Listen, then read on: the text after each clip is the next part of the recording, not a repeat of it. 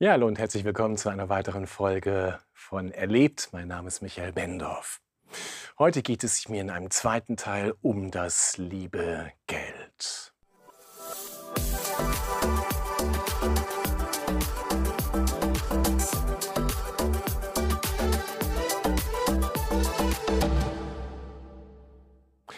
Das liebe Geld, es nimmt doch ein enormes Gewicht in unserem Leben ein. Und das liegt sicherlich auch daran, dass wir im letzten alle diese Angst haben, dass es nicht reichen könnte in unserem Leben. Dass wir zu wenig Geld haben, dass wir nicht versorgt sind, dass wir im letzten darauf angewiesen sind, für uns selbst zu sorgen, weil es andere letztlich nicht tun können. Vielleicht geht dir das ähnlich, wenn du diese Gedanken hörst. Ich weiß nicht, wie das bei dir ist, ob du sagen kannst, dass deine Finanzen wirklich aufgeräumt sind. Hast du aufgeräumte Finanzen? Damit meine ich, ähm, bist du dir darüber im Klaren, was du monatlich einnimmst und was du monatlich ausgibst? Weißt du ziemlich genau, was du wofür ausgibst? Welche Versicherungen du hast, welche Versicherungsbeiträge du zu zahlen hast, welche Steuern du zu zahlen hast, welche Abos du hast, was du für Kommunikation bezahlst, was du an Banken zahlen musst und so weiter. Es gibt ja Leute, die leben das immer so Pi mal Daumen.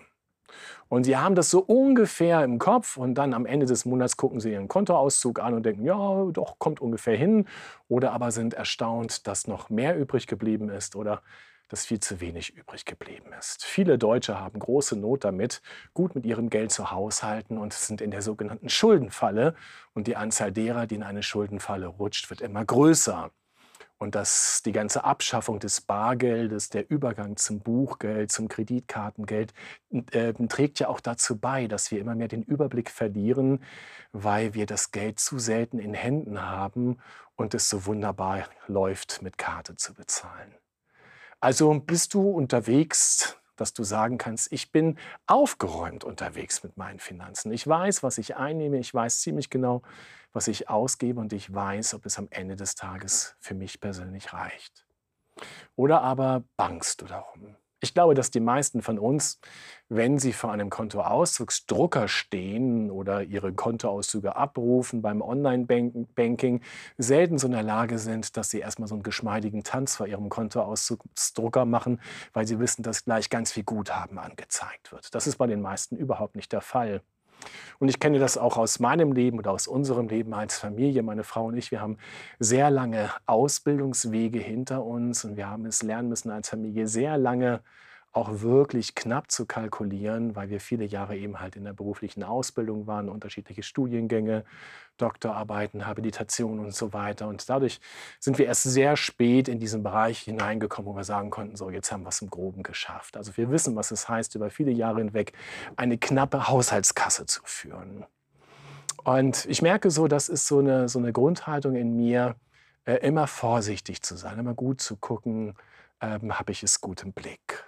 Zugleich aber habe ich es auch gelernt, darin wirklich auch mit, mit Gottes Perspektive auf meine Finanzen zu schauen. Also ich möchte mit meinen Finanzen geistlich aufgeräumt leben. Es gibt ja so die Menschen, die fragen so, vielleicht kennst du das auch, ja, wie viel von meinem Geld gehört eigentlich mir, wie viel gehört Gott, was muss ich davon Gott geben? Mancher ist in der Landeskirche und sagt, boah, habe ich Glück gehabt, da zahle ich nur wenig Kirchensteuer. Diese Freikirchen, die zahlen ja zum Teil auch noch 10 Prozent ihres Einkommens, gehen nochmal an die Gemeinde oder sonst wohin, 10 Prozent. Und dann fangen wir so an, darüber nachzudenken, wie viel müssen wir eigentlich von unserem Geld Gott geben. So als wenn wir Gott versorgen müssten, als wenn wir Gott unterstützen müssten, als wenn wir darauf acht geben müssten, dass seine Kasse stimmt. Wenn ich so an Gott denke und an seine Versorgung denke, dann denke ich immer so an das Gleichnis des verlorenen Sohnes, der von seinem Vater ausgezahlt wird, so als Voraberbe. Dann geht er in die Ferne und verprasst sein ganzes Geld, dass er am Ende bei den Schweinen landet können das nachlesen in Lukas 15. Dann kommt er nach Hause und ist total beschämt, ist dreckig und schmutzig und möchte eigentlich nur noch, wenn es irgendwie möglich ist, als Tagelöhner bei seinem Vater arbeiten, weil er weiß, selbst dort würde es ihm besser gehen als in der Ferne bei den Schweinen. Und er ist so zutiefst bewegt, wie sein Vater ihn empfängt, wie er ihn entgegenläuft, wie er ihn umarmt, wie er ihn herzt, wie er ihn küsst, wie er neu eingekleidet wird und wie er neu in den Stand der Sohnschaft, der Kindschaft hineingebracht wird. Es ist eine total bewegende Geschichte. Aber darin eingebunden ist, kommt noch ein anderer vor, der, der Bruder. Und dieser Bruder ist zutiefst empört und frustriert darüber, dass sein Vater ein Fest feiert für den vermeintlich verlorenen Sohn. Er ist frustriert darüber, beschwert sich bei seinem Vater darüber. Und der Vater gibt eine Antwort, die mich zutiefst bewegt. Er sagt zu ihm, mein Sohn, alles, was mein ist, ist doch auch deins. Alles, was meines, ist deins. Was für eine Aussage. Und wenn Jesus uns diese Geschichte erzählt, dann will er uns doch deutlich machen, dass dieser Vater aus dem Gleichnis genau so ist wie der himmlische Vater. Und dann merke ich auf einmal, wenn ich mich sehe mit meinem ganzen Leben, mit meinen Finanzen, mit meinem Geld, dann sehe ich darin aus dieser Reich Gottes Perspektive zunächst einmal der Zuspruch des Vaters an mich und an dich, Du guckst, was für dich übrig bleibt. Du guckst, was du hast. Du guckst, ob es für dich reicht. Ich aber möchte dir sagen, alles, was mein ist, ist dein. Und denke ich, wie reich bin ich?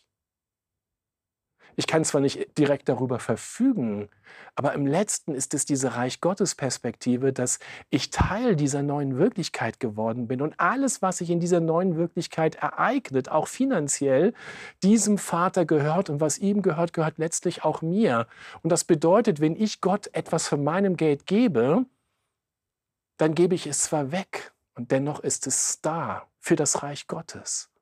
Und ich kann weiterhin daran Anteile haben, auch wenn ich darüber nicht mehr direkt verfügen kann. Ich finde das enorm bereichernd, der Gedanke, alles, was diesem Gott gehört, gehört letztlich auch mir, weil ich Teil seines Reiches bin und zu seinem Sohn gehöre. Aber das bedeutet für mich im Umkehrschluss, dass alles, was meins ist, letztlich ihm gehört. Was habe ich denn, was ihm letztlich nicht gehören sollte? Was hast du denn, was letztlich nicht Gott gehört? Und damit kann ich wunderbar leben, zu wissen, Herr, alles, womit du mich beschenkst, es ist im letzten gar nicht meins, es gehört im letzten dir und doch willst du mich damit beschenken und du willst mich noch viel mehr beschenken, nämlich mit dieser Größe deines Reiches, an dem ich teilhaben darf. Und es gibt mir eine enorme Entspannung im Blick auf meine Finanzen. Alles, was mein ist, ist seins und alles, was seines, ist meins. Damit kann ich wunderbar unterwegs sein. Und das macht mich unendlich frei von Geld, dass ich von Herzen gern Geld weggeben kann, aber mich auch freue, wenn ich etwas bekomme. Aber ich, es ist für mich ein Hin und Her und entscheidend ist für mich, wer ist mein Herr darin? Wem gehöre ich? Wem gehörst du? Das geliebte Geld, liebe Gott mehr darin und vertraue darauf, dass, dass er dich versorgt in allem. Und das bedeutet aber zugleich, sei nicht nachlässig mit deinen Finanzen, sondern haushalte gut. Schau genau darauf, wofür du das Geld ausgibst. Wohin fließt dein Geld? Was brauchst du wirklich? Welche Verträge könntest du dir auch sparen? Wie könntest du Gelder umleiten? Es lohnt sich einmal, seine Finanzen aufzuräumen. Vielleicht sogar in dieser Woche, wo du sagst, aufgeräumt leben, auch in meinen Finanzen, Ordner raus, Kontoauszüge raus, Online-Banking oder was auch immer du dazu brauchst. Und dann mach mal so einen Kassensturz. Guck dir deine Finanzen an. Und wenn du Angst hast, weil du glaubst, dass am Ende zu wenig übrig bleiben sollte, dann guck dir nochmal das Gleichnis aus Lukas 15 an und dann erinnere dich an die Worte Jesu, die er über seinen Vater sagt. Alles, was meines, ist dein. Ich hab dich im Blick. Was für ein Gott. Sei gesegnet darin.